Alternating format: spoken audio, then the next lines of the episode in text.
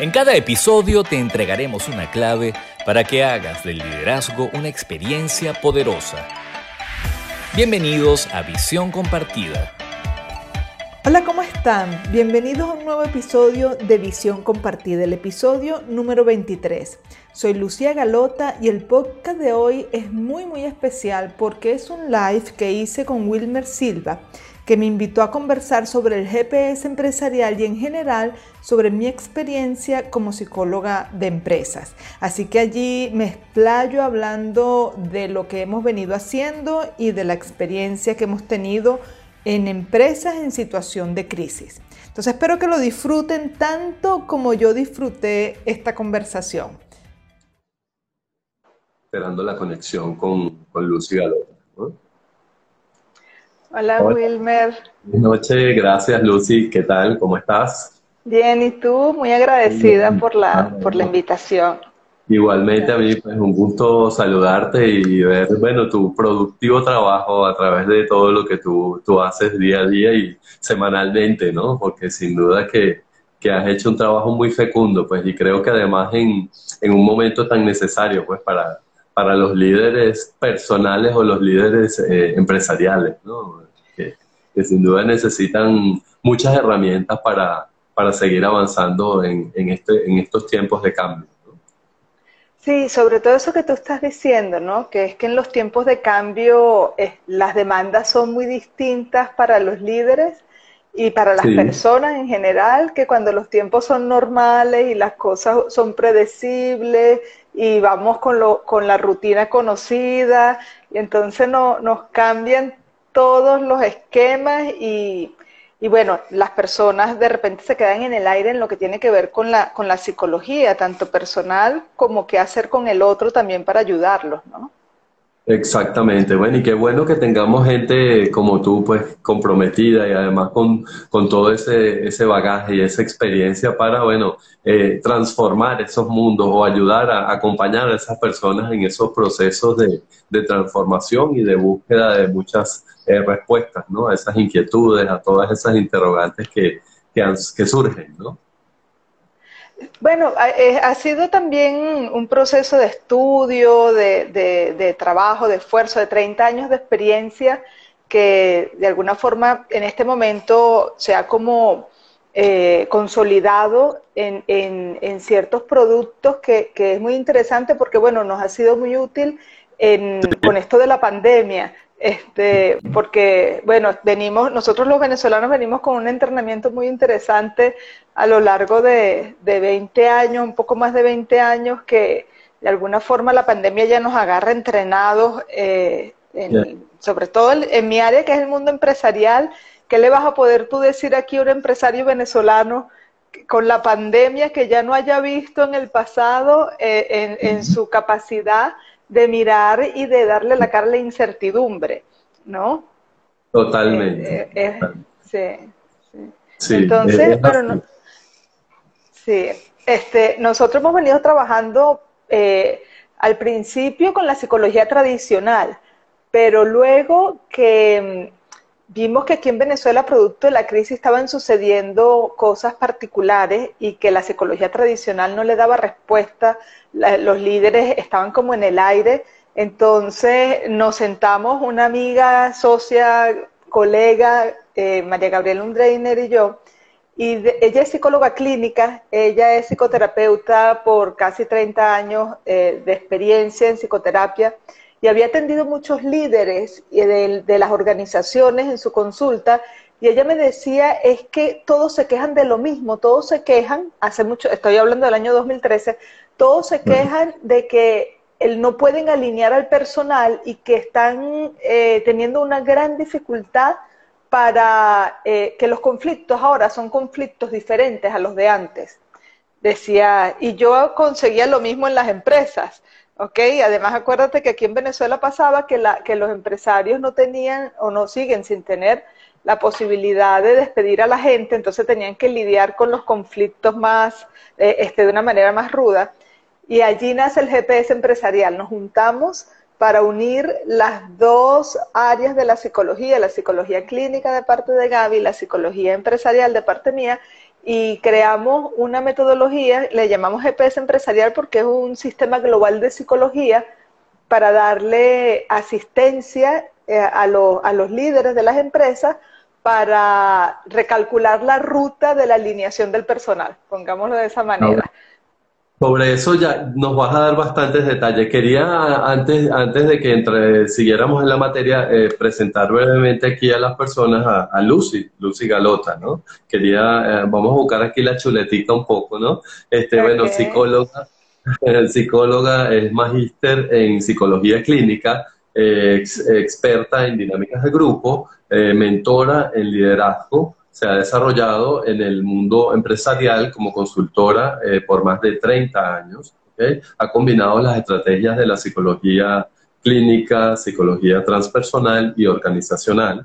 Asimismo, bueno, ha generado sus propias metodologías de diagnóstico e intervención. Como eh, tú bien lo señalabas, bueno, eres coautora del libro GPS empresarial y conductora del podcast visión compartida, que eso también este, quiero que le, luego hablemos también con la audiencia. ¿no? Bueno, entonces, qué interesante, Lucy, cómo eh, toda esa trayectoria pues, eh, eh, se, ha, se, ha, ido virtiendo en, en, estos proyectos tan, tan interesantes, pues como es este GPS empresarial. Cuando yo hicimos la convocatoria, pues algunas personas me preguntaban, bueno, ¿cómo es eso de un GPS empresarial y personal? ¿De, de qué se trata? ¿no? A ver, ¿cómo, cómo, cómo podemos este, entra, desentrañar un poco ese, ese concepto? ¿no? Ok, bueno, el GPS, como te digo, es un sistema global de psicología, ¿ok? Tomamos prestada la, palabra del, GPS. Es un sistema global de psicología que le da asistencia tanto a las empresas como a las personas para que recalculen la ruta tanto en la parte empresarial de volver a alinear al equipo a, lo, a la visión compartida, a los objetivos comunes. ¿Ok? Y, a las, y en las personas para que puedan apuntalarse hacia el logro de sus metas. Entonces, y, y también tiene una particularidad que eh, se ha probado eh, con mucha eficiencia, principalmente porque de allí nace en los momentos de crisis. Nosotros partimos de la idea de que no es lo mismo para nada eh, dirigir personal en momentos normales, en momentos predecibles, en momentos donde todo está en calma, que dirigir personal cuando la situación, eh, cuando la empresa tiene grandes transformaciones, crisis, cambios profundos, incluso para la misma persona. No es lo mismo llevar adelante una idea, un proyecto en circunstancias normales que en circunstancias críticas. Nosotros, ahorita el mundo entero lo sabe que, que, no es igual, ¿no? Entonces, de allí nace el GPS. Y la novedad, la novedad es que eh, en el GPS se juntan las dos psicologías. Realmente se juntan tres psicologías, pero las que las personas más conocen es la clínica y la empresarial. ¿Ok? Entonces, juntamos las dos psicologías y, y conformamos entonces un área de conocimiento que es la mezcla de ambas psicologías. Entonces tú ves un abordaje diferente al tradicional cuando trabajamos con el GPS. Y fíjense eh, en, esa búsqueda o en ese proceso, eh, ¿qué, han, visto ustedes? Eh, ¿qué, han encontrado pues, en, todo, en todo ese trabajo? Ok, en, la, en las empresas es muy interesante porque cuando, cuando comenzamos ese, ese trabajo que nos llama una empresa diciéndonos, tengo el 17% de, mi plan, de la plantilla de mi personal totalmente desajustado, no sabemos qué hacer con ellos, no podemos votar al 17% de la, de la plantilla, tampoco podían despedirlos porque no había ese recurso. Entonces nos llaman como en estado de emergencia y dijimos, bueno, vamos a hacer, y ahí es cuando nace el GPS. ¿Ok? Vamos, porque tenemos que partir también de la idea que ellos no sabían, pero nosotros tampoco sabíamos. Estábamos las dos partes enfrentando una, nueva situación. ¿Cómo? Una gran disyuntiva para ambos, ¿no? Claro, entonces nosotros, y, eso fue muy interesante porque es que eso le da un matiz diferente al GPS. Nosotros, a partir de ese momento, entramos a las organizaciones como nosotros no sabemos, nosotros vamos a aprender porque quien más conoce la organización es quienes están adentro. Nosotros lo que tenemos es una metodología para conocernos, para aprender de la organización, para que ellos conozcan elementos que están allá a la vista, que no han visto porque no le han prestado atención. Entonces, nosotros llevamos como una lupa para investigar, porque lo que hacemos en las primeras instancias es investigar, ¿ok? Y nos ponemos a, a escudriñar, como lo hace la psicología clínica, lo más profundo que podamos y develamos patrones. ¿Ok? La pregunta que tú me hiciste fue, ¿qué fue lo que encontraron? Bueno, nosotros encontramos en ese, con ese cliente que habían, eh, a partir de la, de la crisis venezolana, se empezaron a generar dos patrones muy negativos de comportamiento en las empresas. Eh, uno de insubordinación y otro de improductividad.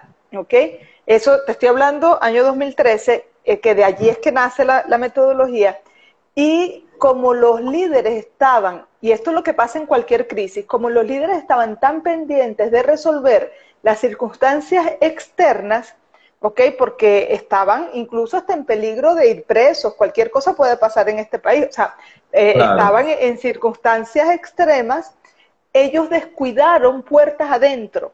Entonces, puertas adentro, las personas no se, no se, sentían atendidas, no se sentían que estaban siendo, que la estaban comprendiendo en sus propias necesidades y en cómo la crisis también los estaba afectando a ellos. Y esas necesidades empezaron a ser capitalizadas por lo que nosotros llamamos líderes negativos. Líderes que empezaron a emerger por el vacío de poder que dejaban los líderes formales, ¿ok? Empezaron a emerger, capitalizaban esas necesidades de, ese personal, pero a favor de sus objetivos personales egoístas y muchas veces contrapuestos a los intereses de la empresa. ¿Ok? Y allí aprendimos... ¿Cómo, hicieron entonces ustedes de, haber detectado eso? ¿Qué, qué, vieron y, al encontrarse con eso? ¿Qué hicieron? Ok, fue muy interesante porque desde el primer, como, como escudriñamos tanto, ¿ok? Nosotros generamos como una especie de tarima para que la gente hablara y, creamos el ambiente para que se sintieran en confianza y con todo, o sea, siendo muy sinceras, venimos aquí porque queremos escucharte, queremos saber qué es lo que está pasando, tu, opinión es muy importante para nosotros y creábamos el ambiente y la gente entonces nos contaba todo lo que estaba pasando y nos permitía ver la realidad, la, verdadera eh, situación de la empresa. Empezamos a armar el rompecabezas, pero esas mismas entrevistas ya eran una válvula de escape. Se convirtieron como cuando tú le abres la válvula de escape a la, a la olla de presión y empieza a soltarse la presión. Entonces los mismos clientes, sobre todo este, nos decía que ya con la sola entrevista ya el clima empezaba a cambiar. ¿Ok? pero la entrevista era muy particular porque nosotros, como te digo, llevábamos la artillería pesada de la psicología. Nosotros nos sentábamos con las personas, evaluábamos situación familiar, evaluábamos su, infancia, hacíamos toda una este, recopilación de información de la persona, porque también queríamos detectar los patrones, qué es lo que se está aquí repitiendo, ¿ok? Y entonces, bueno, la persona se sentía escuchada, drenaba todo lo que quería decir, nos daba toda la información que nosotros necesitábamos, nosotros se nos hacía fácil armar el rompecabezas, la persona de allí se iba livianita, ¿ok? Y empezaba entonces, perdón, empezaba entonces como a, a sentir, ah, la empresa me está escuchando, ya se está empezando a interesar en mí, eso que me habían descuidado ya no es tan así, entonces, bueno, de, y allí nos dimos cuenta que el GPS funcionaba desde el primer momento. Qué interesante, ¿no? Y podría eh, ejemplificarnos, por ejemplo, sin decir, por supuesto, salvando la, privacidad, por ejemplo, algunos casos, este, resultados que se hayan dado en, en, estas organizaciones, por ejemplo, ¿podrías darnos algún, algún ejemplo? Claro, claro, podemos comenzar. No, no, por supuesto, podemos comenzar con el primer cliente. De hecho, todos estos casos están en el libro, todos. Cada, cada, cada capítulo del libro eh, cuenta una historia de un caso, de un cliente que, que, ejemplifica, que ilustra eso que estamos diciendo en el capítulo. Todos y además no solamente están los casos, sino que está la práctica también. ¿Ok? Pero, por ejemplo, en este caso, con este cliente que, que, estuvimos trabajando alrededor de año y medio, dos años, el primero, el que nos, el que nos convocó o el que, con el que desarrollamos la metodología, este cliente al final pudo hacer los ajustes, porque al final eh, se trata de que tú puedas tomar las decisiones estratégicas con eh, conocimiento de causa, no tirando flechas al aire, ¿ok? Si hay que desvincular a alguien, vas a saber a quién vas a desvincular, porque eventualmente, y eso, eh, eso es, sabiduría popular, ¿ok? Si tú, pongamos el tema de la manzana podrida, si tú sacas la manzana podrida, pues salva las otras, ¿ok? Aquí, ¿qué era lo que estaba pasando? Que había alguien que no estaba alineado, que probablemente estaba haciendo cosas incluso en esta época tan terrible como fue 2013 o 2014, ciertas personas se aprovechaban de las empresas. Nosotros trabajábamos con muchos de productos masivos y entonces eh, tomaban este, artículos de la misma empresa para montar su negocio eh, personal en otro sitio. Y ellos tenían cierto carisma y se convertían en líderes de los empleados. Entonces, ya al identificar a la persona que era el líder negativo, que, que, la empresa no lo sabía, no sabía quién estaba orquestando esa desalineación, cuando identificábamos el líder negativo, empezábamos a neutralizar los efectos. Si se podía desvincular, se desvinculaba, si no se movía del lugar, se empezaba, y ya eh, tú quitabas la pieza y se arreglaba buena parte del problema. Exacto, buena parte del problema se, se arreglaba. Qué bueno, qué bueno. Y, fíjate, Lucy, cuando, cuando vemos en, dos ámbitos, ¿no? lo personal y lo empresarial, eh, ¿cuál, ¿cuál de los ámbitos eh, crees que sea más complejo de abordar? El empresarial, definitivamente, porque es más, tiene más variables en juegos. el personal, este, sí, eh, obviamente está la, la misma resistencia al cambio, de la persona, el compromiso para, para trabajar en, en, nuevos hábitos, el, la disposición de la persona de quererse mirar realmente, ¿ok? Pero allí estás lidiando con barreras de una persona que tú puedes irla trabajando uno a uno y bueno, este, es más, es más sencillo, pero a nivel organizacional tienes que empezar incluso por trabajar con la junta directiva. La junta directiva ya tiene su propia personalidad. Entonces, eh, este, no quiere decir que sea, o sea, tiene sus complejidades. Tiene, tiene sus complejidades. Es más exigente, es más demandante, es más, eh, es más interesante también. Eh, Sin duda y por la dada su complejidad. Y, Lucy, eh, Venezuela, bueno, lógicamente eh, es, un caso muy particular, porque como, como tú dices, pues como tú me lo señalabas al, al inicio, el, el, venezolano, bueno, siempre tiene ese espíritu, sabes, emprendedor, esa, esa capacidad resolutiva de cómo eh, bueno, eh, eh, salir adelante frente a la cosa y eso, bueno, históricamente lo hemos visto, bueno, en las condiciones país, etcétera, ¿no? Y, eso ha creado, bueno, todo, toda una gente, bueno, que dicen, aún en las condiciones más complejas, a, gente ha desarrollado emprendimientos, ha, desarrollado empresas, además exitosas y, producto de esa misma capacidad de, de innovar en tiempos de crisis, ¿no? Entonces, ¿cómo ¿Cómo, cómo, cómo, ve, cómo, cómo, ves tú, o sea, si bien hace, hace más de siete años pues que iniciaste este, este GPS, bueno, tal vez, bueno, viene de mucho más antes, pero digamos, este, cuando empezaste a ver eso y luego si lo, lo llevamos al contexto, bueno, del año pasado, pues que vivimos además una circunstancia pues tan compleja, este, ¿cómo, cómo, cómo ves tú eh, todo ese proceso, toda esa evolución? Sí, bueno, nosotras eh, justamente el año pasado, por la pandemia, ¿ok?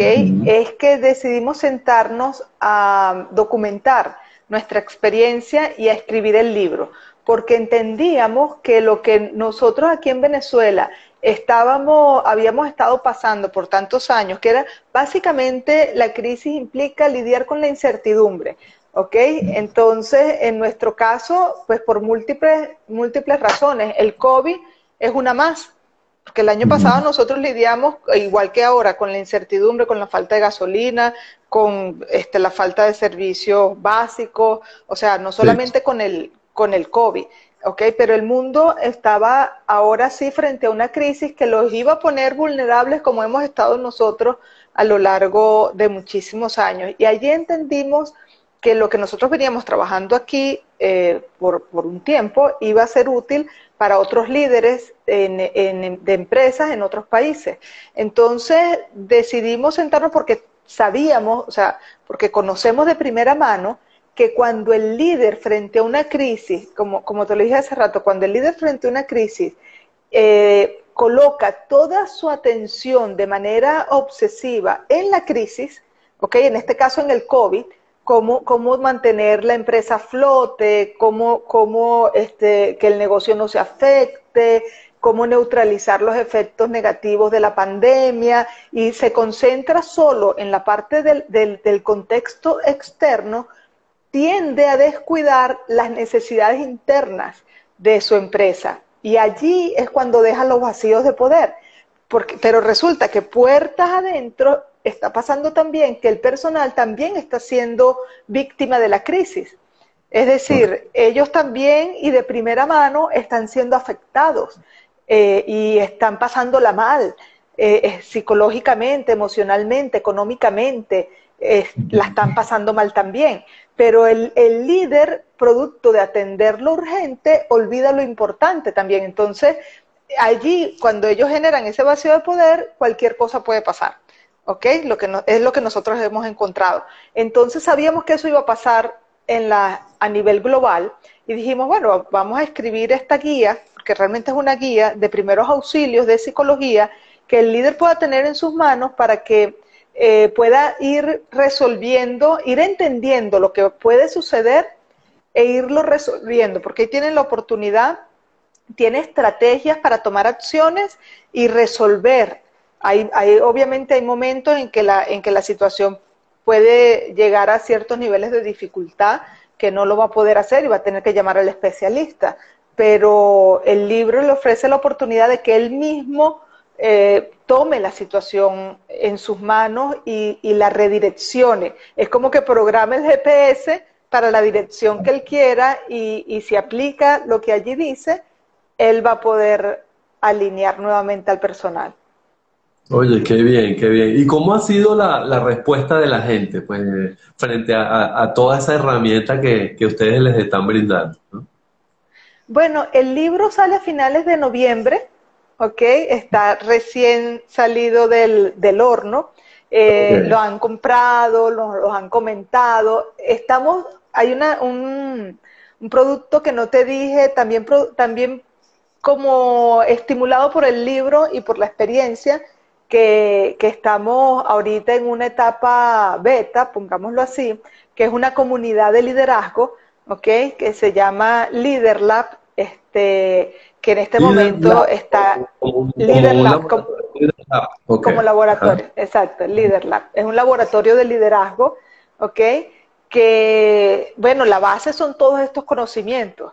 La, la base está apuntalada en todos estos conocimientos y la idea es que ahorita en este momento estamos con, con amigos probándolas, con personas de empresas, clientes, estamos probando las plataformas, estamos probando, afinando el producto, pero ya para finales de febrero está abierta al público, es una, va a ser una comunidad por suscripción y bueno, viene de todo, es como un engranaje de todo lo que, lo que hemos ido construyendo alrededor del liderazgo. Oye, qué interesante. ¿Podrían mencionarnos algunas de las, digamos, de los beneficios que puede obtener una persona al, al ser parte de este Leader Lab? Claro, este, nosotros estamos en este momento teniendo cuatro encuentros al mes, un encuentro semanal, ¿ok? En, e, en, esos encuentros semanales atendemos diferentes niveles del liderazgo. Nosotros lo dividimos en paradas. Las paradas son las siguientes. Eh, nosotros pensamos que el liderazgo tiene como cuatro niveles en las organizaciones. Uno que no depende tanto de la organización, que es el autoliderazgo. En cualquier lugar, cualquier persona puede aprender autoliderazgo porque tiene que ver más con el impacto de, sus decisiones en su vida personal. ¿Ok? Segundo, e, el liderazgo uno a uno. ¿Ok? El mío con mi colaborador. Tercero, el liderazgo de equipo, cuando yo tengo que alinear a un equipo para que meta un gol, ¿ok? Y cuatro, el liderazgo corporativo, que tiene que ver con, con, la definición de políticas, estrategias de mayor impacto, visiones a largo plazo y a gran escala. ¿ok? Entonces, nosotros tenemos esa visión eh, de, de, esas cuatro paradas. Ah, y el liderazgo emprendedor, que es otro tipo de liderazgo, ¿ok? Y el de, de los emprendedores. Y cada parada tiene tres niveles de madurez. ¿Ok? El nivel de y eso tiene su razón de ser. El nivel de madurez tradicional, que es el que tiene la mayoría. ¿Ok?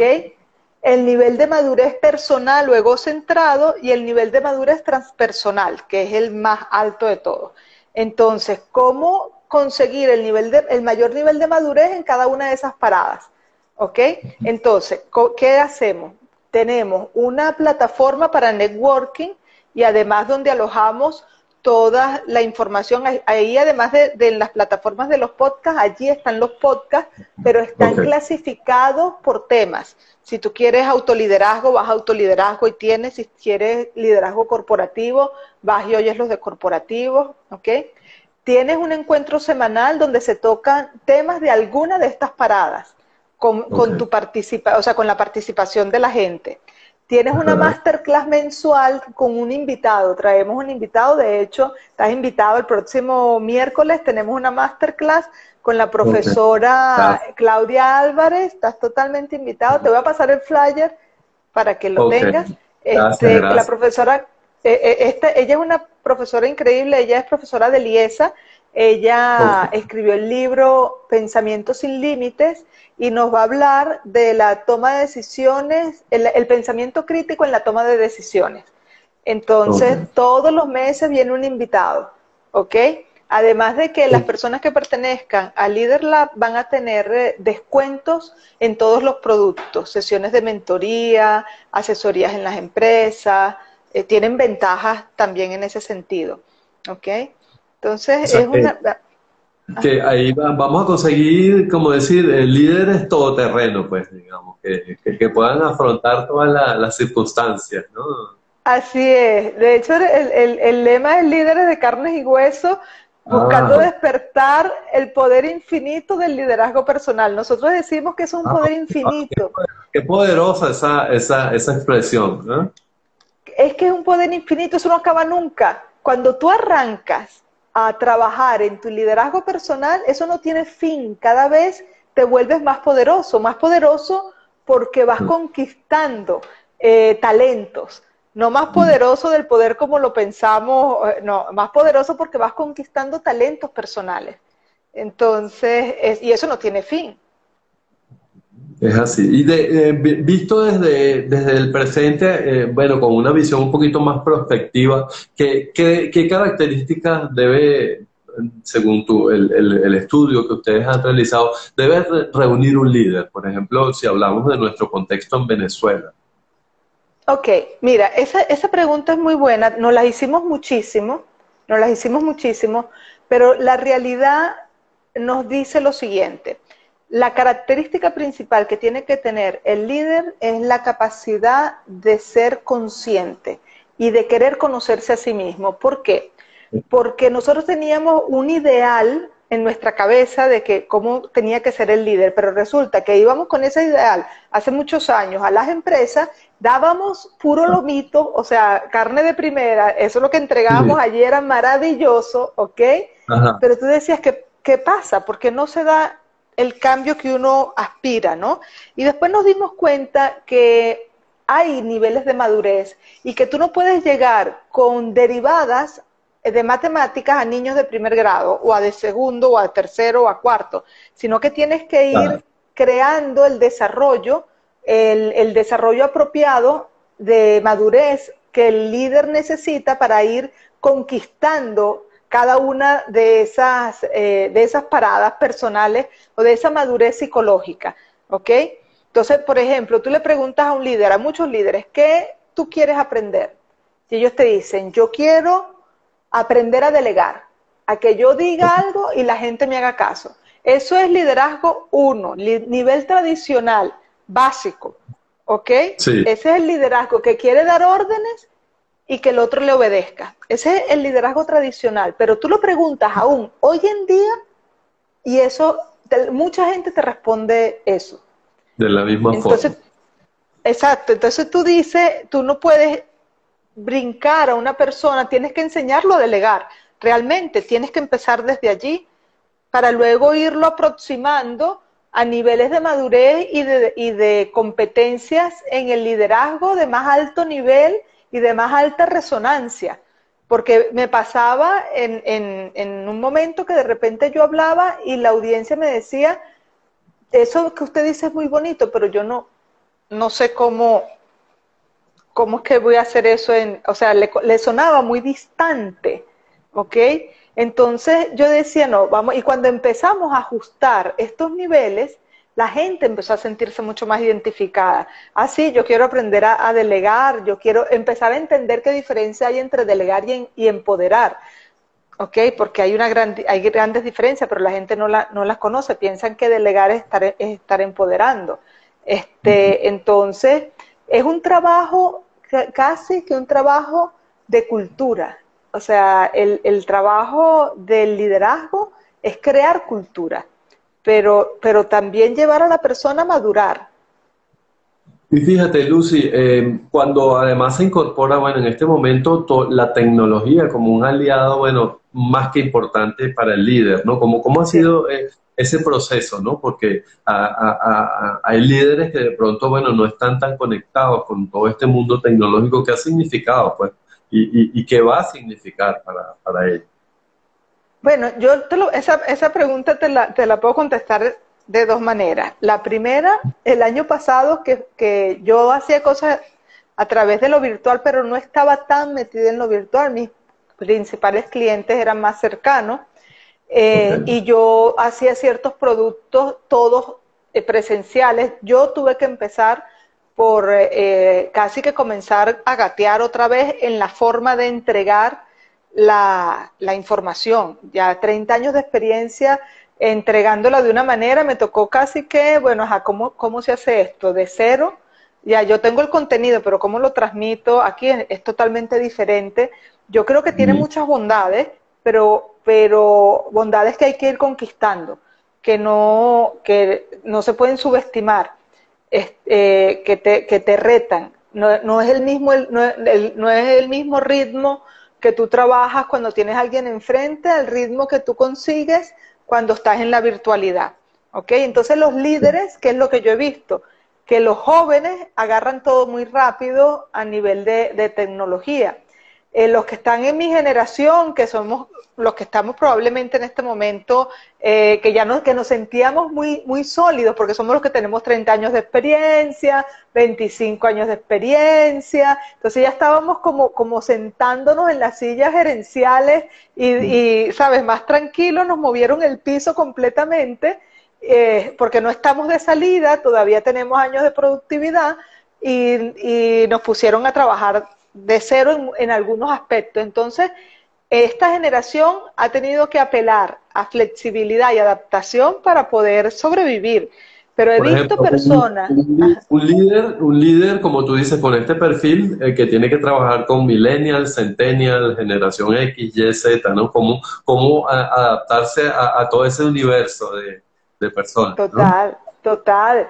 Y, he visto, y he visto líderes de, de más, o sea, personas que de repente estaban más resistentes a este cambio de la, de la digitalización, pasándola muy mal, incluso personas deprimidas, muy deprimidas porque sienten que se les aceleró el tiempo de salida, que, sentían que todavía les quedaba algunos años más en las empresas y que, eh, y que no se sienten tan cómodos de, empezar de cero en algunas cosas y que sienten que, que abruptamente les llegó un cambio que no se esperaban. Entonces, y toda esa emocionalidad y todo ese cambio de mentalidad, las empresas están lidiando con eso en este momento. Eh, es interesante porque...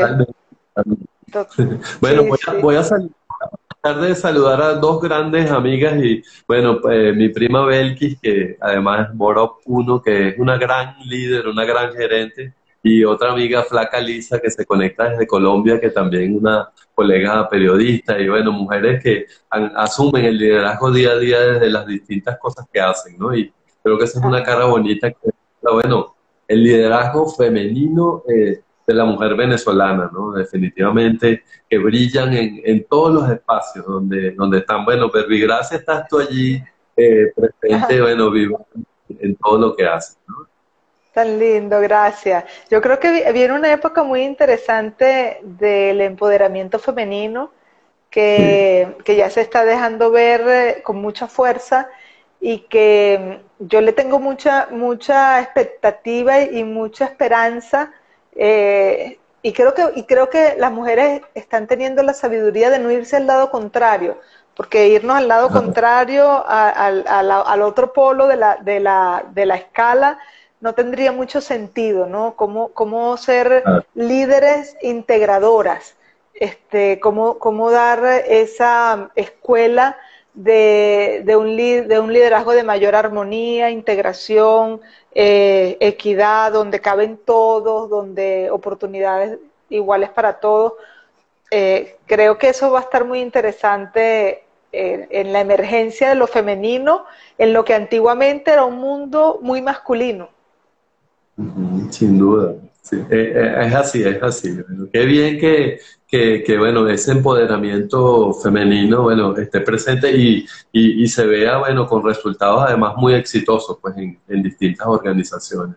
Eh, Lucy, y fíjate, cuando vamos a, ese plano, pues, más, más, personal, más íntimo, más, este, eh, cuando ese, ese GPS no, no, no, tenemos muy claro, pues, a dónde, a dónde nos lleva, a dónde ir este, ¿Cómo podemos empezar a trabajar? Pues sobre todo, bueno, venimos de, contextos siempre muy cambiantes y sobre todo, bueno, el año pasado, pues, y este que es un año también que, vamos a tener unas condiciones, pues, muy particulares. ¿Cómo, cómo podemos, este, digamos, eh, diseñar u, orientarnos en, alguna medida, pues, desde lo personal para ir eh, adaptándonos a, todo eso? Bueno, eh, antes de contestarte esa pregunta, eh, complemento el tema de que el, GPS personal este, se trata de una metodología de, de 10 sesiones, en donde 5 sesiones la trabajo yo en la parte laboral y 5 sesiones la trabaja Gaby como psicóloga clínica, ¿ok? Y, y se hace todo un programa para la persona para apuntalarla en sus talentos y que pueda neutralizar sus propios saboteadores del éxito, ¿ok? Ese, ese es el GPS personal. Pero, centrándome en la pregunta que tú me estás haciendo, yo, y aquí viene la tercera parte, la, la tercera psicología que yo te dije, este, que es la transpersonal, ¿ok? Es la transpersonal que la amo porque este, me ha dado mucha, mucha luz en el entendimiento de, de muchos aspectos humanos, ¿ok? Este, yo creo mucho en que cada evento, y sobre todo los eventos duros, pero cualquiera, incluso prepararte un café o algo mucho más, aparentemente más trascendental, tienen la semilla de la oportunidad para que tú despiertes a mayores niveles de conciencia. Cualquier evento, ¿ok? ¿Cómo desperdicias, cómo desperdicias esa semilla? ¿Cómo, ¿Cómo agarramos y esa semilla y la botamos y la despreciamos? Lo hacemos de dos maneras. La primera, cuando hacemos lo que hacemos de manera inconsciente. ¿Ok? Es decir, preparamos una taza, preparamos el café sin darnos cuenta de lo que estamos haciendo. ¿Ok? Y la segunda, resistiéndonos y oponiéndonos a la vida como está sucediendo. ¿Ok? Allí perdemos, perdemos la oportunidad de agarrar la semilla que cada evento nos está ofreciendo para despertarnos a mayores niveles de conciencia. Y, y, la persona despierta es capaz de evolucionar preparándose una taza de café, preparándose una taza de té. Allí ve la oportunidad de, estar en, amplitud, en, evolución, en progreso, en aprendizaje constantemente. No necesita el golpe duro de la vida para, para aprender. Aprende a cada momento, pero aprende porque está consciente, porque hace lo que hace desde la conciencia, no lo hace dormido. Exactamente, desde eh, como decimos, desde la atención plena, pues también, ¿no? Desde la atención plena. Es allí cuando, cuando asumes la vida, desde la atención plena, tú capitalizas todas las semillas que la vida te va presentando en cada momento. Pero cuando andas dormido por la vida, te pueden dar golpes, 10 golpes al día y tú vas a desperdiciar la oportunidad de aprender, evolucionar y crecer. Entonces, nosotros estamos teniendo frente a nosotros, eh, a cada rato tenemos esa oportunidad, pero la pandemia es una oportunidad de oro para, para crecer. Esa, no tiene una semilla, esa tiene muchas semillas para, para despertar a mayores niveles de conciencia. ¿okay? Entonces, y al final de eso se trata, de eso se trata. Cualquier metodología que trabaje con lo humano, el coaching que tú utilizas, el coaching ontológico, es para eso. Es, para, ayudar a las personas. Tal cual, para que tenga mayor nivel de conciencia, para que se dé cuenta, para que sea más consciente en la toma de decisiones. Entonces, eh, se trata de eso, que, que cómo podemos capitalizar cada semilla que nosotros tenemos en el día a día para despertar, para ser más conscientes para evolucionar en nuestro nivel de conciencia. Eh, yo creo profundamente en eso. Qué, poderoso, ¿no? Además, bueno, eh, eh, es una, una gran interrogante o, una, una, una, algo que, que, le dejamos a la gente para, para su reflexión, ¿no? Para, en el devenir, en lo, que, en lo que hemos de hacer y en lo que seguimos construyendo, ¿no? Y me parece muy interesante esa, esa reflexión que tú has dado, ¿no? De a veces no, eh, muy valioso eso de la semilla, ¿no? Cómo desperdiciamos a veces esa, esa semilla y qué, interesante esa eh, analogía que tú, que tú has bueno, te lo digo, yo lo veo, yo lo veo de manera literal. Cada vez que yo estoy haciendo algo y cualquier cosa, este, y de repente, sobre todo las duras, sobre todo las duras, de repente a veces me duermo y hago las cosas en automático, pero definitivamente cuando me pasa algo que, que, me reta, yo digo, uy, aquí me están mandando un saquito de semillas, vamos a aprovecharlo todos porque eh, me da, yo lo he vivido en carne propia, he vivido cómo he superado la tendencia natural que uno aprende en la vida a victimizarme, al sufrimiento, eh, a ver de repente cosas negativamente.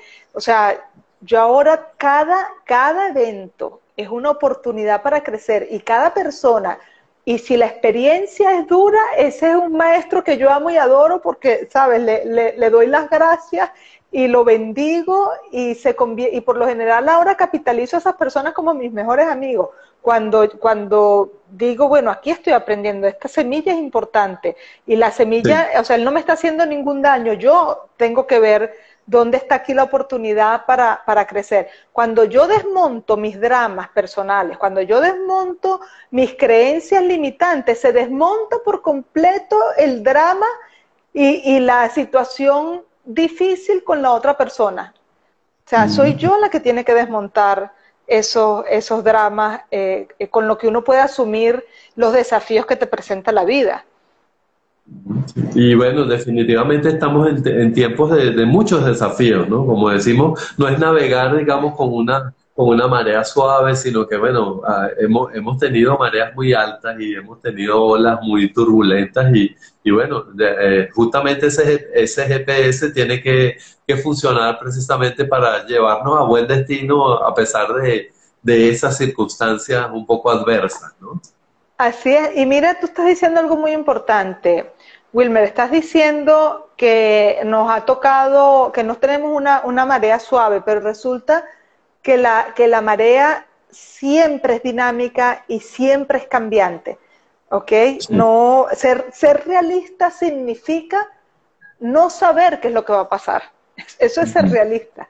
Entender que no se sabe lo que va a pasar, que puede venir una ola grande y revolcarnos en la arena, o puede estar el mar como un plato y súper plácido cómo poder navegar, como tú dijiste, cómo poder navegar cómodamente en la incertidumbre. Esa es una competencia que tenemos que desarrollar. ¿Cómo, cómo, lanzarnos? Porque la vida, esta, vida es la que es, no hay otra. ¿ok? De altos y bajos, de buenos y malos, de ganancia, de pérdida, no hay otra. ¿Cómo navegar cómodamente en eso? Así es, bueno, y qué bien que, podamos contar con esa herramienta. Así que, bueno, la, invitación es a que, bueno, este, eh, sigan a, Lucy, eh, bueno, que siempre brinda cosas interesantes. Tú también has, eh, incursionado en la, producción de los podcasts. Me gustaría que hablaras un poco también de, de, ese trabajo que has hecho muy, muy, muy brillante, además muy poderoso, ¿no?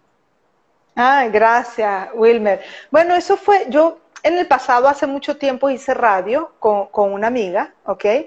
Y eh, quizás el medio de comunicación que más me, que más me gusta eh, era la radio. Escribí en la prensa, he escrito, he hecho radio. Entonces, el podcast me parecía mucho al formato de la, de la radio y mm. dije, voy a aventurarme.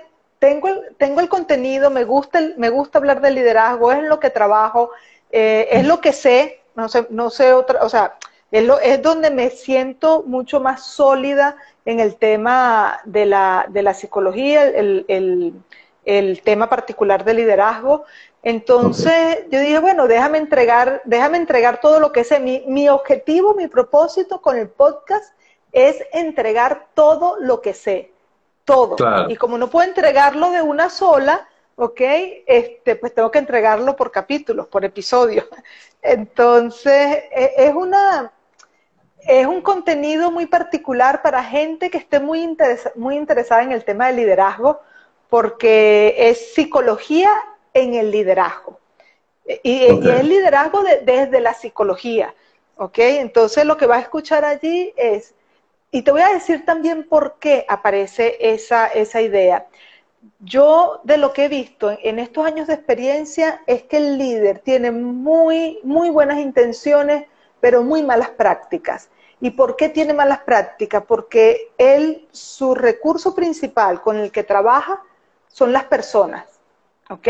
okay. Pero ellos no están entrenados en psicología, ellos no saben sobre la naturaleza humana, lo que saben lo saben por intuición pero no lo saben como conocimiento, como por haberlo estudiado, porque sean profesionales en esa área. Y eso es casi equivalente que un ingeniero en computación no conozca una computadora. ¿Ok? Porque si tú vas a trabajar, si tu equipo es la computadora, tienes que conocerlo.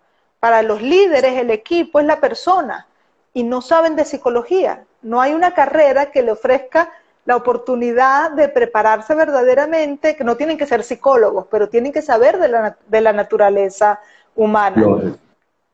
Ok, es lógico. Entonces yo dije, bueno, yo quiero darle respuesta tanto con el podcast como con la comunidad y en compañía de, de Gaby Undreiner, el libro, nosotras queremos darle respuesta a esa necesidad, a que el líder eh, aprenda o sea, llene ese vacío, eh, ese, vacío de conocimiento que le, que le va a ser muy útil en, su desempeño. Muy bien, qué, poderoso, definitivamente. Eh, Lucy, en, todos estos 30 años de, bueno, de experiencia profesional, eh, ¿qué cosas, digamos, valoras más de, que has aprendido a, a, lo largo de ese tiempo? Bueno, he aprendido muchísimas cosas, este, pero yo creo que lo que más valoro son los errores. O sea, los, los errores con los que me he tropezado, que, que, han sido quizás los aprendizajes más sólidos que tengo, que tengo en este momento.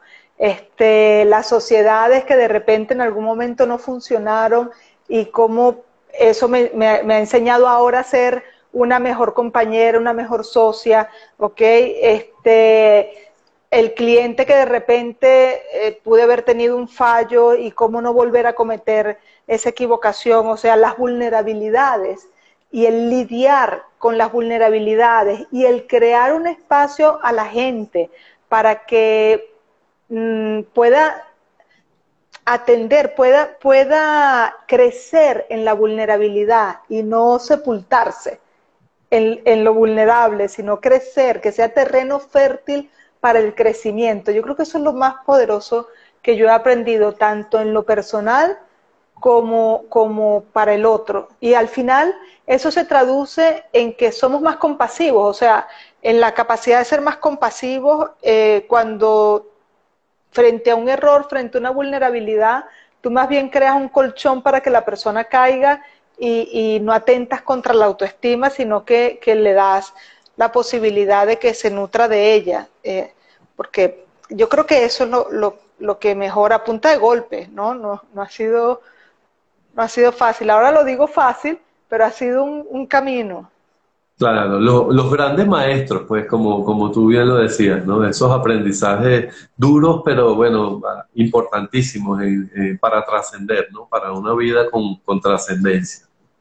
Así es, así es, así es. Sí, lo, he aprendido más en la vida que en, los libros, eh, eh, porque los libros no te dicen cómo es que te vas a equivocar, ni, ni eso se aprende haciéndolo. Es así, es así. Eh, Lucy, me gustaría que me hablaras, bueno, de, tu propósito de vida, pues, digamos, en, en, este momento, eh, bueno, después de todo, como, como decimos, de todos esos aprendizajes y de todas esas cosas y de lo que aún muchísimo falta por hacer. Sí, yo siento que yo tengo dos propósitos de vida, uno que es hacia adentro y otro que es hacia afuera. El de hacia adentro es buscar vivir la vida despierta, es decir, estar consciente a cada momento, tener esa habilidad para estar eh, despierta y dándome cuenta eh, en cada paso que doy, en cada decisión que tomo, en cada palabra que digo, poderlo hacer desde, desde la conciencia plena, o sea, de, no inconsciente, no, no reactiva, no por hábito, sino porque me estoy dando cuenta de lo que estoy haciendo. ¿Ok? Y, la, y el propósito externo eh, esto que estoy haciendo. O sea, Leader Lab, el podcast, ayudar a la gente, darle soporte y acompañamiento en el tema del liderazgo y como psicóloga. Esto le da mucho sentido a mi día, me, nutre de muchas maneras, me divierto muchísimo, o sea, tiene todo todos los ingredientes eh, que yo quisiera para dedicarle. Qué, bien, qué bueno, interesantísimo, de verdad que sí. Eh, resume eso eh, en, en, en, en, pocos, en pocas palabras, pero bueno, en, grandes cosas, ¿no? Este, todo eso que, que, has vivido, ¿no? Eh, otra cosa que, bueno, que siempre le pedimos a nuestros invitados es el regalo a la audiencia. A ver que tú, bueno, eh, con toda esa sapiencia que nos has ido demostrando a lo largo de, esta conversación, este, ¿qué, ¿qué, regalarías tú a la, a la audiencia? Ok, yo, le, yo tengo preparado un, un PDF que se llama 111 frases para resonar al más alto nivel de liderazgo. ¿Ok? Mm, qué bien, Ok. Si me escriben por el privado del Instagram y me ponen su correo, yo se los envío. Se los regalo para que tengan esa resonancia al más alto nivel y puedan hacer, eh, acompañarse de esas frases bueno, no hay duda de que, son poderosísimas esas frases y que nos van a ayudar pues, a, activar y a rescatar a veces esas semillas que podemos dejar allí un poquito inertes, un poquito a la espera, ¿no? Eh, las, las, semillas que a veces desperdiciamos, pero bueno, este lo hago con mucho cariño, ahí está disponible y, y si la gente le interesa, con todo gusto me escriben, ponen el correo y yo se lo les envío ese documento que, está hecho para, para, eso, para ayudarlos a, resonar más, más alto en nivel de, vibración del, liderazgo. Y quería decirte otra cosa, lo había notado por aquí, aunque que están invitados en el canal de YouTube del podcast que se llama Visión Compartida. Allí ya hay 22 capítulos, 22 episodios. Visión Compartida se llama el podcast, ¿no? En YouTube. Visión Compartida. Eh, yo, yo por lo general eh, lo, lo, busco casi siempre en YouTube y mando el link de YouTube, pero si van también a la bio de, de, mi Instagram, allí están los links de las diferentes plataformas, ¿ok? Y también pueden seguir a Somos Leader Lab en Instagram, ¿ok? Porque allí ya se está empezando, hay poco ahorita, hay poco, porque apenas estamos, como te dije, en el prototipado del, del producto pero eh, en febrero sale, sale al público eh, la comunidad. Pero entonces eh, ahí, ahí, van a estar enterándose en Somos Líderla. Bueno, ya, ya, tenemos, ya tenemos ahí, bueno, muchas cosas que nos conectan con ese Leader Lab, ¿no? De, las que nos sin duda que luce eh, muy atractivo formar parte de, además de esa comunidad de líderes, de gente, bueno, que quiere hacer algo siempre para trascender y para hacer país, que es, un poco lo que, el objetivo que, el propósito que, hemos, que siempre ha habido aquí con, con estos likes, con estos invitados, con esta gente, ¿no? Eh, yo quiero, bueno, honrar, honrar todo, todo, toda esa inteligencia, toda esa sapiencia y, bueno, todo ese compromiso que, que has demostrado en, tu carrera y todo, todo, que además has vertido aquí en esta conversación de, de una manera tan inteligente, tan grato y, tan poderoso, ¿no? Para, para, para, mi persona y para la audiencia, ¿no? Y también quiero agradecer, bueno, a Alejandro Pérez Bolaño, quien me, me habló de ti, bueno, me habló maravillas y dije, no, tenemos que, que, invitarla aquí a uno de nuestros lives y, bueno, qué bien que, que se haya concretado esta, esta conversación. Wilmer, yo muy, muy, muy agradecida, de verdad. Te voy a pasar la invitación para la masterclass de la semana que viene. De hecho, las personas que, que, que, asistan acá, si me escriben por el privado, si quieren asistir a la masterclass consigo para que eh, aumentar la audiencia, pero porque va a estar muy buena. Este, y gracias, de verdad, y gracias a Alejandro que, que nos unió en este live, porque estoy súper agradecida de que me hayas invitado y de esta conversación tan maravillosa. De verdad que sí. Es así, es así. Bueno, de corazón un abrazo aquí desde, desde la distancia, pero bueno, estamos aquí, ¿no? Y, y más que agradecido contigo y bueno, con la audiencia que siempre está presente y nos sigue, ¿no? Bueno, nos vemos entonces el próximo viernes y que bueno, que tengan una muy feliz noche. Gracias. Chao. Espero que hayan disfrutado de esta conversación con Wilmer Silva. Hasta aquí el episodio de hoy. Si te gustó, ponle like y compártelo. Te invito también a que te suscribas al canal de YouTube y a dejar tus comentarios. Yo estaré pendiente para responder a cada uno de ellos y desde ya están invitados al próximo capítulo de Visión Compartida, el número 24. Les deseo lo mejor.